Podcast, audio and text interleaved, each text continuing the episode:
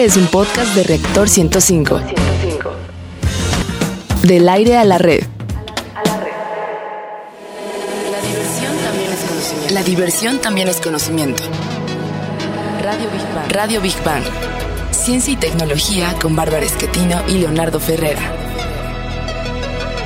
Radio Big Bang. Radio Big Bang. Radio Big Bang. Viernes de servilleta. Muy bien. ¿Cómo estás, Barbarita? La voz y sonrisa más hermosa del oeste radiofónico. Pues súper contenta, súper ¿Eh? contenta de Qué otra emisión más de Big Bang. Muy bien, muy bien. Queridos Big Bangianos, qué gusto saludarlos. Ya sabes, en Facebook nos encuentras como Big Bang Radio y en Twitter como Big Bang-Radio 1. ¿Y cuál es el menú de hoy, querida Barbarita? Pues va a estar buenísimo, agárrense. En nuestra Ah. sección Exploradores del Infinito dedicada al universo y su grandeza, hablaremos de Venu, el asteroide, que según investigadores podría ser una potencial amenaza contra la Tierra y colisionar con nosotros en el siglo 22. Tú siempre amenazando con tus piedras, Ay, Bárbara. pues yo no, es el Qué espacio, yo no. En la sección Gigante Azul dedicada al planeta Tierra y la importancia de su biodiversidad, hablaremos de los focos rojos en nuestro planeta que amenazan la sobrevivencia de los grandes mamíferos del planeta. En nuestra sección Materia Gris, dedicada a los principales avances de los laboratorios y los más destacados proyectos tecnológicos, bueno, pues te hacemos una pregunta. ¿Eres de los que andan atrapando monstruitos en la calle con tu celular? Ya sabes qué aplicación y de qué De esos juego estamos monstruitos jugando. amarillos y que tienen Sí, muchos bueno, de seguidores. muchos, de muchos Sí. colores, ¿no? Bueno, hablaremos de esta aplicación que está causando furor en el mundo y que aparte de entretenimiento implica grandes avances tecnológicos. En la sección Construyendo Puentes dedicada a los grandes personajes de la historia y los logros del hombre por alcanzar sus sueños, sabremos si la estatura de una persona realmente importa. ¿Cuánto mides, querido Bigbaniano? Hablaremos del mapa de la altura del mundo en el último siglo. Está muy bueno. Y para cerrar, como siempre, bien y de buenas en nuestra sección Divulgando Humor, donde lo más inverosímil, raro, curioso también es ciencia. Bueno, pues desmes- desmenuzaremos, perdón, las personalidades de nuestros personajes animados o de ficción. ¿Son tan superhéroes como pensamos? Yo digo que, ¿quién sabe? Bueno, yo le voy a la mole. A mí me cae bien la mole. Les voy a explicar por qué me Sí, cae va, bien la va, mole. va. Sube a tu radio. El niño Godzilla nos dice que vayamos a la primera sección. Exploradores del infinito. A ver, los expertos consideran que este gran asteroide Bennu, parecido como Venus, pero sin S Ajá. y con B grande, Bennu, puede contener información Pues, muy valiosa, exacto. ya que en su material, fíjate, se pueden encontrar, tal vez, digo, se cree, los precursores moleculares del origen de la vida y de los océanos en la Tierra. Imagínate toda la información que podría tener esta Pues gran es que, roca. digo, con los avances de la ciencia podrías crear en otro planeta vida. Digo, Así sí, si encuentran esto, ¿no? Así es. Pero bueno, según el investigador Dante Laureta, integrante de la misión de la NASA Osiris Rex, el asteroide está catalogado como potencialmente peligroso y creen que podría colisionar, como ya lo dijimos, a fines del siglo XXII contra nosotros y de impactarnos podría ser un cráter de 5 kilómetros de diámetro. Mira, ya deja el cráter. Digo, evidentemente, eh, pues si hay alguna especie por ahí viva, pues va, va- va a terminarla, ¿no? Pero es con ese impacto, si por ejemplo hay mar cerca, pues las Sí. olas o los tsunamis que puede levantar. No, bueno. Sobre todo, eh, Sí. todo ese polvo que puede levantar al cielo Sí. y que puede cubrir parte de la atmósfera, y eso evidentemente pues tendría consecuencias fatales, ¿no? Exacto. Bueno, pero eh, parece que fíjate, no es el único peligro del que tenemos que salvarnos de Venus. Y porque Venus, fíjense, ahora sí que si queremos espantar más, Ajá. Venus se encuentra en la lista negra de la NASA, donde aparte de él hay 1.714 asteroides, más. más de 1.700 asteroides catalogados como potencialmente peligrosos. Pero a ver, te queridos Big Banianos, no creo que nos pase nada, al menos nada en esta vida. Vamos a escuchar más de Venus en nuestra siguiente cápsula. El asteroide Bennu tiene un diámetro de 500 metros. Fue bautizado así en honor a un ave mitológica egipcia asociada con la muerte. Viaja alrededor del Sol a una velocidad de 101.389 kilómetros por hora y puede ser visto cada seis años desde la Tierra. Venus se calienta con el Sol y esto provoca que emita radiación en diferentes direcciones mientras rota sobre su eje. Según los estudios de la NASA, apareció tres veces en la lista de asteroides peligrosos. La primera en 1999 cuando fue descubierto, la segunda en 2005 y la tercera fue el 11 de septiembre de 2011. Big Bang. Y nos da muchísimo gusto porque vamos a hacer un enlace telefónico eh, con el doctor José Franco. Eres director general de comunicación de la ciencia de la UNAM. Mi estimado doctor Franco, ¿nos escucha? Sí, sí, perfectamente. Muy buenos días. Buenos ¿Cómo días. está? Qué gusto tenerlo aquí en Big One Radio. Es un honor, en verdad, ¿eh? Pues el honor es mío. Qué lindo, muchas, gracias, doctor. Oiga, pues este, estamos aquí hablando de este asteroide, el asteroide Bennu, que de acuerdo con investigadores de la NASA, pues podría representar un peligro para la Tierra. Eh, se cree que puede hacer algún impacto, digo, todavía falta, sería en el siglo XXII. ¿Qué sabe de esto, eh, doctor? Bueno, ah, tenemos eh, fuera de la Tierra, tenemos a todo nuestro sistema solar. Y el sistema solar, pues tiene, además de el Sol, que es el eh, el centro de nuestro sistema y los planetas, hay eh, pues ah, girando alrededor de los planetas lunas y también hay muchísimos residuos de la formación misma de nuestro sistema solar.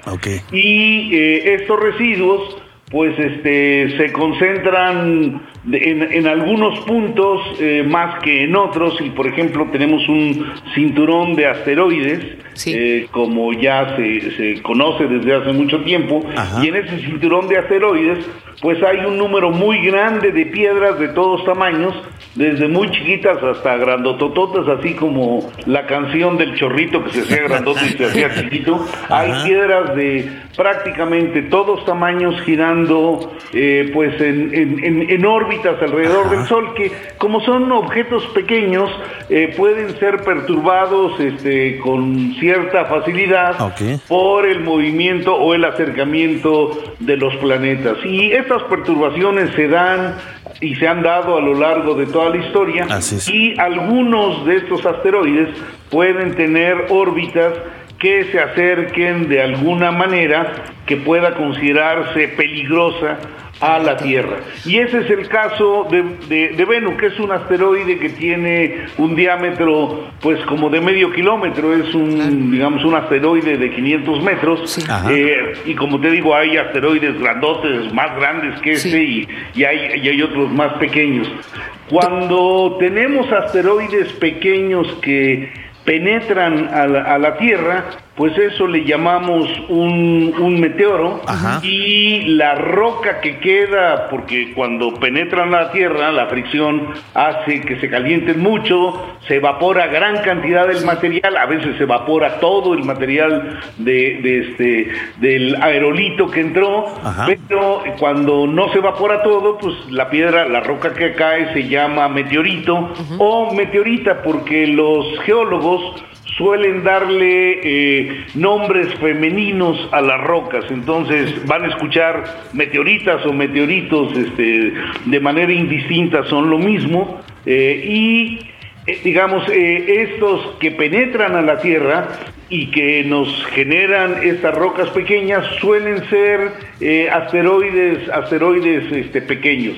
Pero un asteroide grande puede, pues no nada más dejar una roca, sino dejar una devastación muy, muy fuerte. Y un asteroide como Venus, si penetra la Tierra, pues este, puede generar eh, muchos, muchos destrozos. De hecho, es bien sabido que hay un cráter en la, en la zona este, de, la península de Yucatán.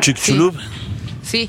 Que se asocia a la extinción de los dinosaurios perturbación que generó fue muy muy fuerte. Entonces, bueno, eh, es importante conocer muchas cosas sobre los asteroides, sobre todo los que están en órbitas eh, que pueden estar cercanas a la Tierra, ese es el caso de Venus, y además hay otros intereses, hay intereses científicos muy, específicos, los, eh, estas piedras son remanentes de la formación misma de nuestro sistema solar y buena información sobre esa formación. Qué, interesante, en verdad, doctor. Me encanta, en verdad, todo lo que platica. Y a mí me gustaría invitarlo en posteriores eh, programas que nos pudiera hacer a sus comentarios, sobre todo, pues cuando eh, existe alguna información importante, no sé, sea eh, generada en la, en la, UNAM o pudiera ser en la NASA o en algún otro lugar, pues de, de algún evento o eventualidad que pudiera haber en el universo, y le agradeceríamos o lo molestaríamos de nuevo, mi estimado doctor José Franco. No, bueno, no es ninguna molestia, con muchísimo gusto estamos estamos para servirles. Y yo creo que es importante pues aquí dejar asentado que parte de la labor de todo el cuerpo de científicos que tenemos, no solamente en México, sino en todo el mundo, parte de su labor es justamente el tratar de eh, aclarar las dudas que pueda tener eh, la ciudadanía sobre lo que se está desarrollando en ciencia. Entonces, para nosotros es una obligación y además, cuando uno platica con personas como ustedes, pues es un gran placer. ¿Qué se toma, doctor? muchas gracias. Le mandamos un abrazo enorme, enorme. Qué amable. Y muchas gracias muchas por ese gracias, último. También le damos un agradecimiento muy grande a Amparo del Alto de la UNAM, que nos hizo la entrevista con el doctor José Franco. Nos hizo posible la entrevista. Les mandamos un abrazo muy, muy, muy fuerte. Muchísimas muchas, gracias. gracias. doctor. Hasta luego. Y vamos Igualmente, un abrazo caluroso en un día precioso. Abrazos. Bueno, pues la cúcara voladora nos dice que vayamos ahora a nuestra siguiente sección. Gigante azul.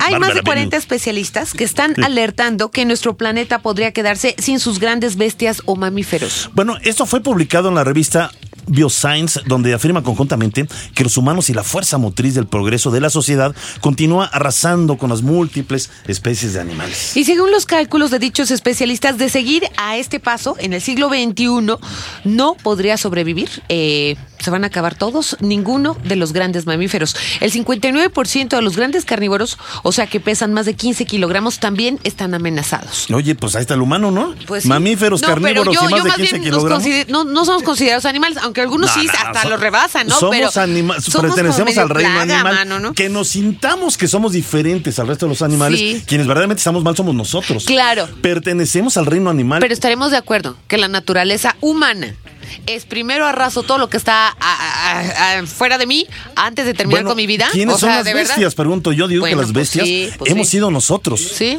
O sea, un animal mata por, por, porque tiene hambre, digamos. es un mecanismo de naturaleza. Pero el, hombre sin necesidad destruye, destruimos a los demás. Nos destruimos a nosotros mismos y destruimos a los animales, claro. Y nos estamos afectando a la larga a nosotros. Sí, está bien. Carlitos, enójate, eso me da gusto. Enójese, enójese. Te digo, vea, también. Vamos todos a... Bueno, ya.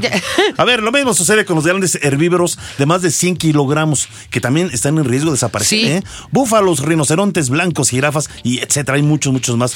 A ver, ¿en qué zona del planeta es más crítico el riesgo de extinción de especies? Vamos a escuchar nuestra siguiente cápsula. El riesgo de extinción de los grandes animales del planeta es particularmente crítico en el África subsahariana y el sudoeste asiático. El papel de los grandes mamíferos es fundamental como especies clave para sus entornos. Es tan importante para mantener el equilibrio que se podrían denominar como ingenieros de ecosistemas, capaces de regular efectos de cascada de la biodiversidad que los rodea, además de representar beneficios económicos y sociales en las comunidades humanas donde interactúan. Big Bang. Y saludamos vía telefónica a otro gran bigbaniano y amigos de nosotros, el doctor Carlos Galindo. Él es director general de comunicación de la ciencia de la CONAVIO. ¿Cómo está, doctor Carlos? A todo dar, ¿y ustedes? Venga, pues también muchas gracias. A todo dar, pero pues hablando de pues de noticias preocupantes, ¿no? Yo sé que, digo, no es la primera vez, ya se ha mencionado muchas veces por los peligros que corren los, eh, eh, los mamíferos grandes, en este caso es el tema, y pues eh, pues aquí la mano humana, pues ese detractora finalmente y la que está poniendo en peligro estas especies, ¿cómo ve, doctor?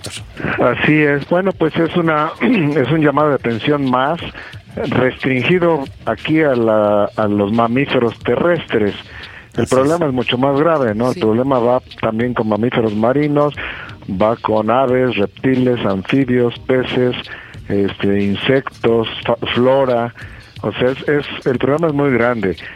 Hay especies mucho más eh, susceptibles a la extinción y este es el caso de los mamíferos terrestres. Así es. Entonces, por eso es que se juntan esta serie de expertos que realmente yo veo los nombres de los autores de este artículo y ahí están representados expertos que yo conozco desde hace 30 años. o sea, hay gente de África, de Australia, de Estados Unidos, de México, que están haciendo, que son parte de esto. Y esta organización con ese nombre tan rimbombante de Wildlife Conservation Society. Así es. Es la organización, yo creo, más importante, con una historia más, más larga. que antes era la New York Zoological Society. Qué maravilla.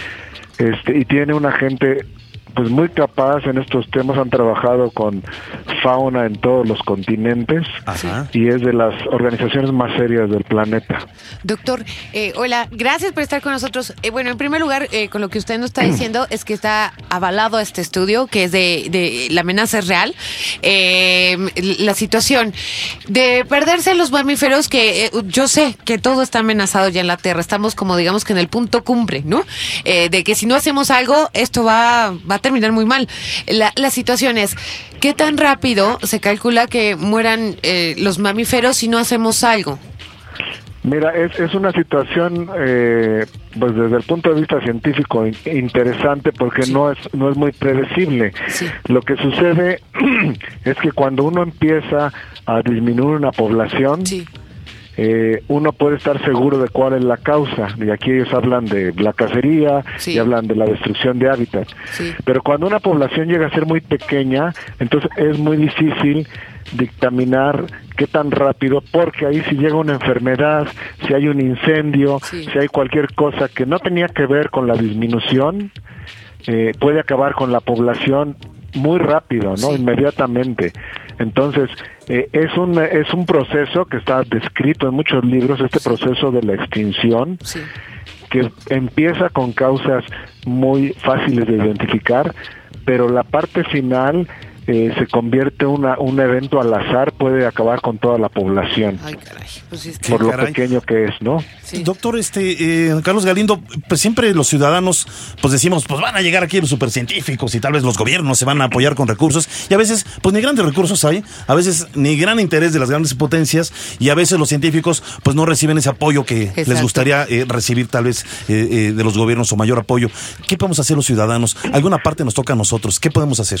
Claro que sí, mira, cada vez tenemos más herramientas y particularmente en México, y me encanta que tomen este tema para que los ciudadanos participen.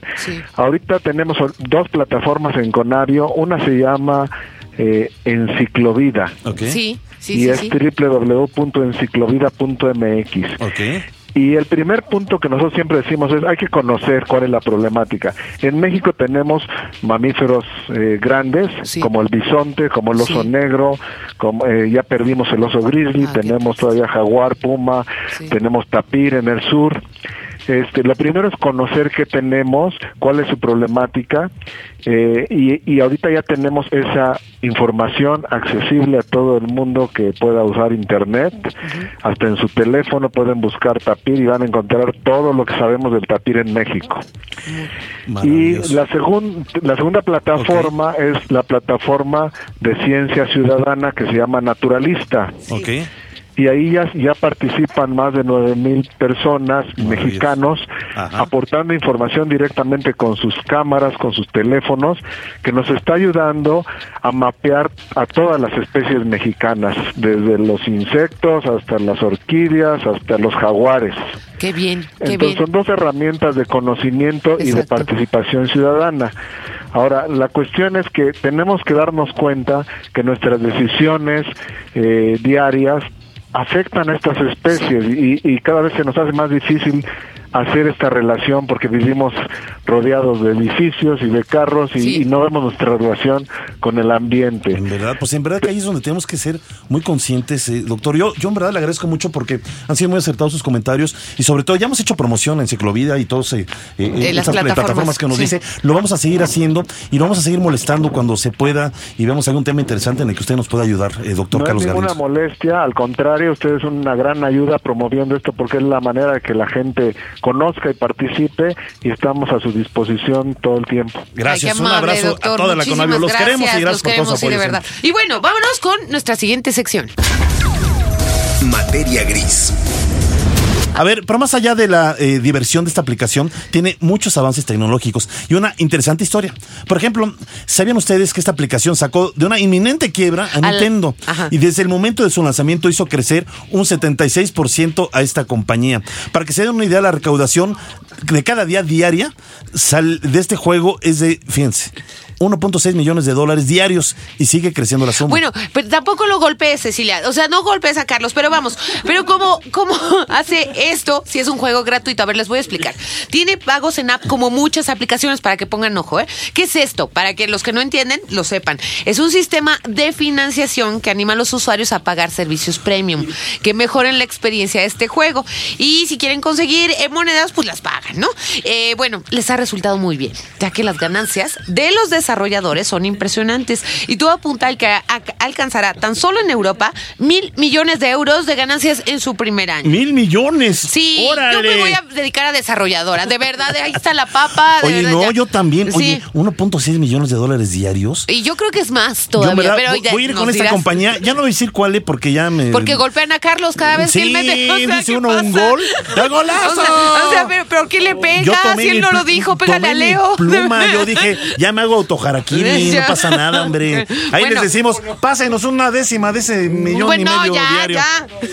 Pero, a, a ver, este. Digamos que este juego tiene dos caras para los usuarios.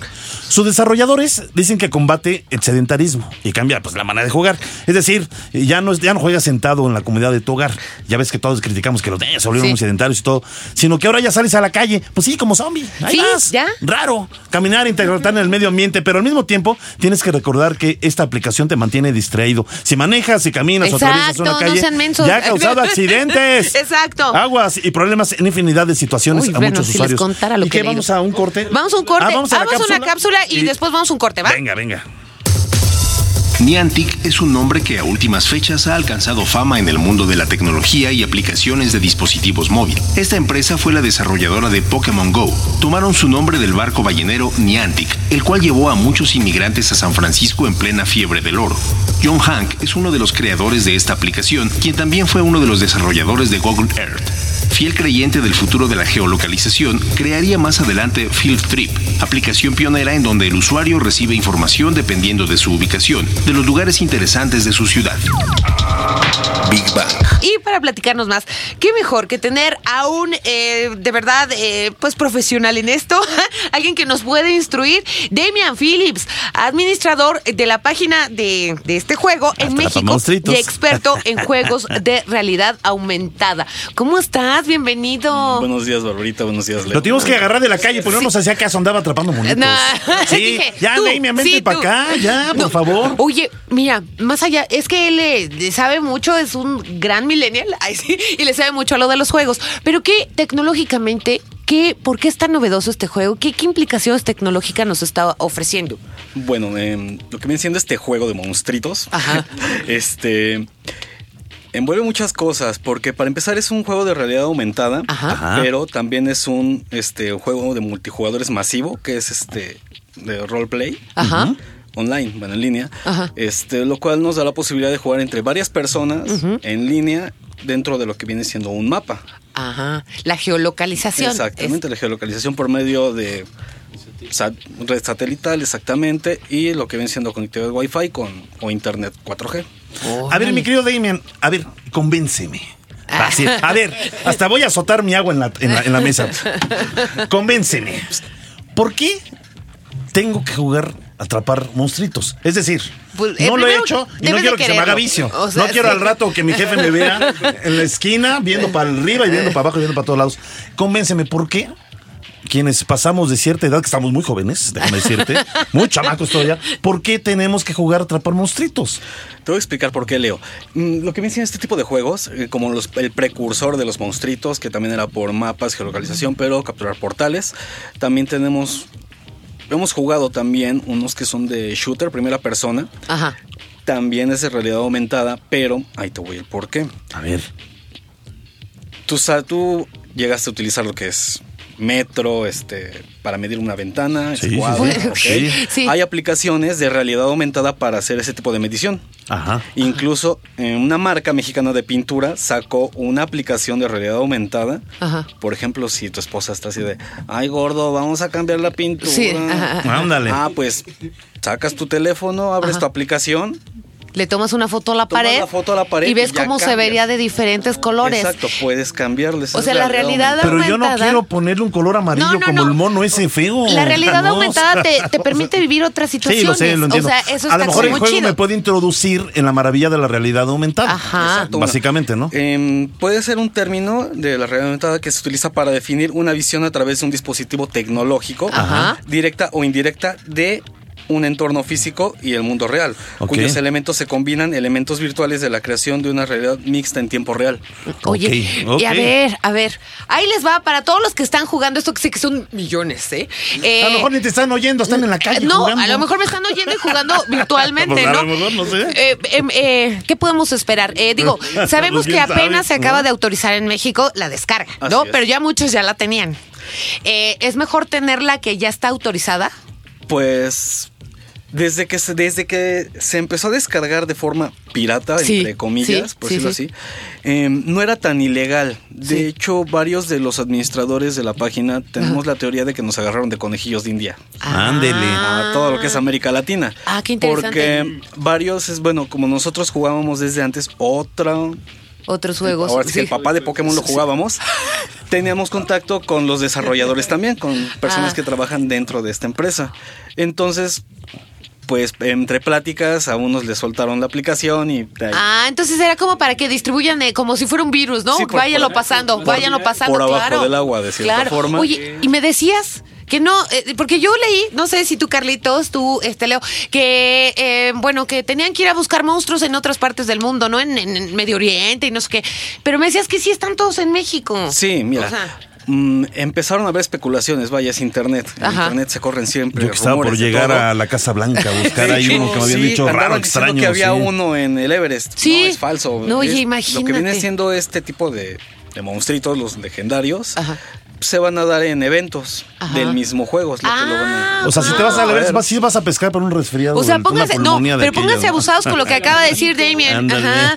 Y si están todos aquí disponibles en México, ¿no? Todo una sugerencia para todos los chavos y, no tan chavos que están jugando, no descarguen aplicaciones con las cuales puedan alterar el juego. Por ejemplo, estoy en mi casa, quiero jugar en Chapultepec, altero el GPS, no, por favor no lo hagan porque pueden banear hasta su cuenta de Google. Si lo Ay, hacer. Oye, Damien, qué buenas. Bueno, a ver, ya te tenemos que, despedir, estuvo buenísimo todos los datos. Eh, lo vamos a volver a invitar a que te vamos a atrapar como monstruito para que vengas más veces al programa. Para que nos hables de estos juegos de realidad. Tú eres experto en juegos de realidad aumentada y puedes venir a, eh, pues abrir la mente de ciertas personas que somos inteligentes, pero nos hace falta como que nos. ¿Dónde te pueden localizar? ¿Alguna red sin decir marcas ah, comerciales? Este, sin decir marcas comerciales, es el nombre del juego seguido de México. México, sí. Ahí pueden contactarnos a mí y a los administradores de la página. Somos, somos bastantes personas, somos 6, 7. Ahí estamos 24 horas, 7. Bueno, pues ya, ¿qué? Vamos a nuestra siguiente sección. Venga. Construyendo puentes. Hay un mapa mundial de estaturas y esto es importante porque las estaturas reflejan cambios importantes que han ocurrido los últimos 100 años y muestran los países que han crecido más, cuáles se estancaron y cuáles incluso se han hecho más chaparritos. Pero ¿por qué es importante esto? Ustedes se preguntarán.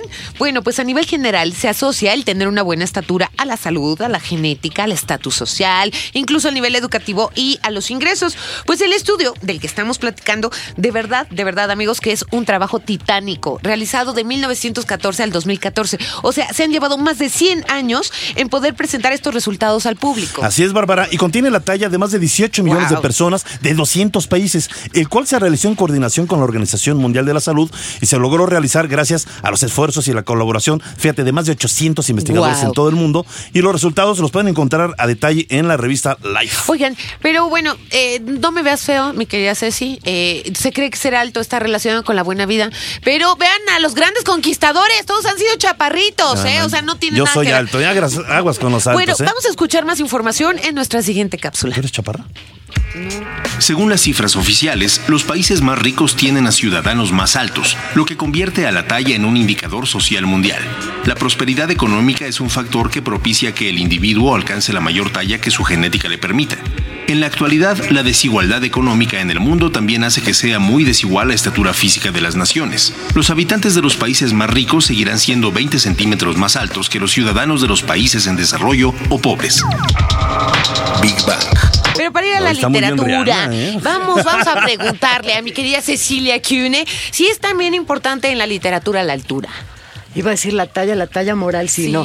Te voy a decir una cosa bueno, curiosa. Bueno, eso no creo que sea muy importante la moral, ¿no? Digo, hay pues la talla moral en todos lados es muy importante, eso dicen, ¿verdad? eso es lo que dicen. Fíjate, curiosidad. En la literatura los iba a poner a leer El gigante egoísta de Oscar Wilde, pero no, porque es muy fácil. Los voy a poner a leer, fíjate. Tengo dos escritores. Uno que es muy alto y tenía gigantismo, que era Julio ah. Cortázar. Julio Cortázar, claro. se le ve la cara. Claro. No, no solo es por eso no tenía una sola ruba y por eso era guapísimo, perdón. Pero aparte tenía una enfermedad de que no envejecía, ¿no? Este, si no me equivoco, esta enfermedad, no, me, no recuerdo el nombre, pero no envejecía, siempre tenía cara como de niño. Es gigantismo, o sea, iba creciendo, que tenía unas manos, como ah, te explico. Sí. Entonces era realmente alto. porque además yo lo vi, yo lo vi, lo vi en vivo, todavía no me repongo. Fue muy maravilloso. Qué bonito. De él, les voy a, este es uno. Les voy a decir los dos y les digo qué libro de cada uno. Va. Y el otro es Augusto Monterroso, que ese no solo lo vi, lo conocí, es mi padrino de bautizo. No es cierto, no me lo. Tengo que presumir eso, sí. En lugar de ponerte agua, te aventó un libro a la frente. no, no, pero, pero fíjate, pero Augusto Monterroso. con hojas de un libro. Bueno, y luego. Algo así. Además era amigo mío. Lo, Ay, qué maravilla. Augusto Monterroso era completamente chiquitito, chaparrito. ¿Cuánto me diría? Ha de haber medido ni siquiera uno, creo que unos 60 es demasiado. Era más chiquito, era muy chiquito. Ok. Genial. Tiene una frase buenísima que decía del libro que les voy a recomendar. Los enanos tenemos un sexto sentido que nos permite reconocernos a primera vista. ¡Ándele! ¡Ándele! Pero mira, entonces, de, de, Augusto Monterroso les voy a recomendar, ya no los típicos, un, libro que fue su primera y única novela que se llama Y lo demás es silencio. Que es la historia pretendida del sabio Eduardo Torres. Que entonces dicen que es como su alter ego, pero entonces tiene biografía, habla del Quijote y luego los aforismos, que es ese que te cuento, el de los enanos es uno. Otro, al amigo que se aleja, ábrele pronto la puerta. Tiene unos aforismos muy bonitos. Y es una novela muy divertida. Ese de Monterroso. Y de Julio Cortázar, uno que se llama 62 Modelo para Armar. Ah, ok. Que ese viene por el capítulo 62 de Rayuela, que ya sabemos que Rayuela es un libro que puedes leer de, distintas maneras. Este habla del capítulo 62. ¿Y sabes por qué es muy divertido? Porque mira, tiene segmentos distintos, personajes diferentes y de pronto habla en otros idiomas. Y como que lo puedes armar. Sí. Ah. Entonces se llama 62.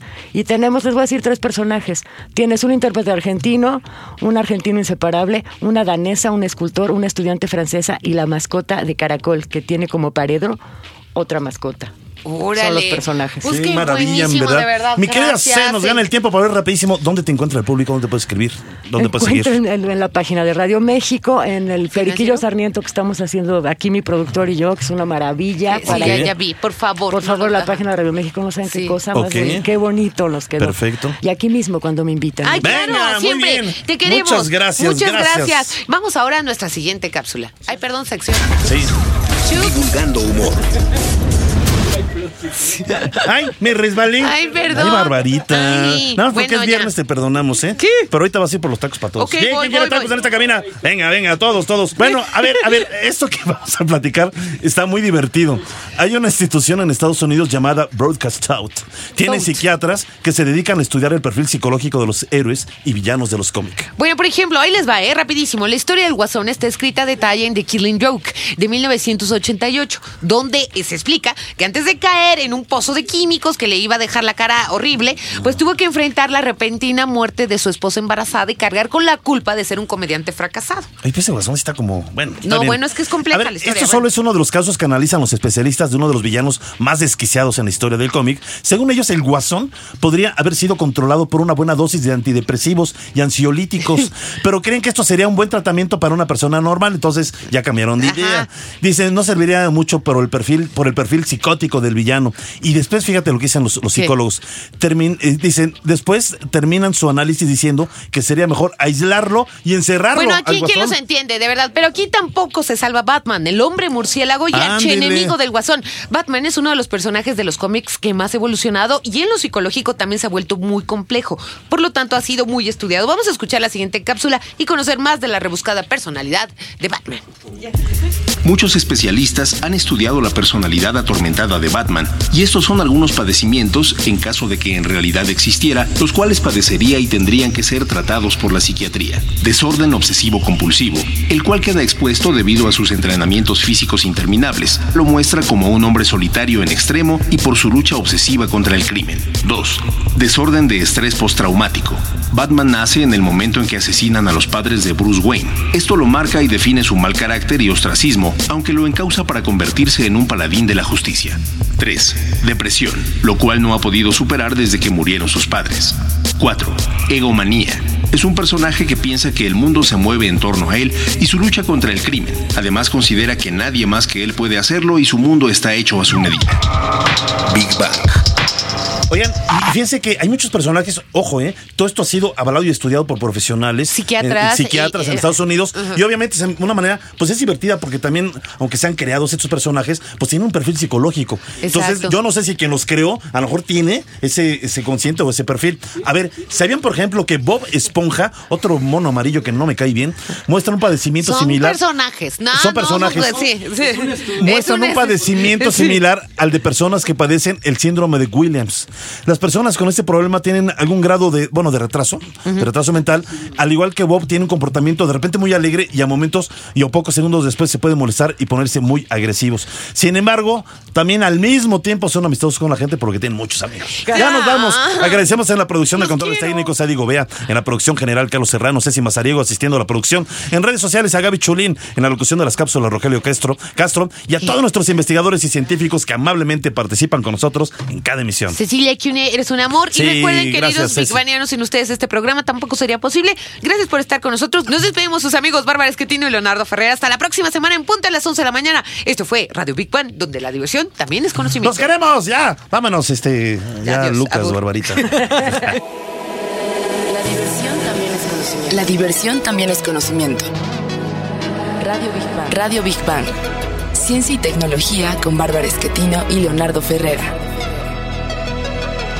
Radio Big Bang. Radio Big Bang. Radio Big Bang. Radio Big Bang.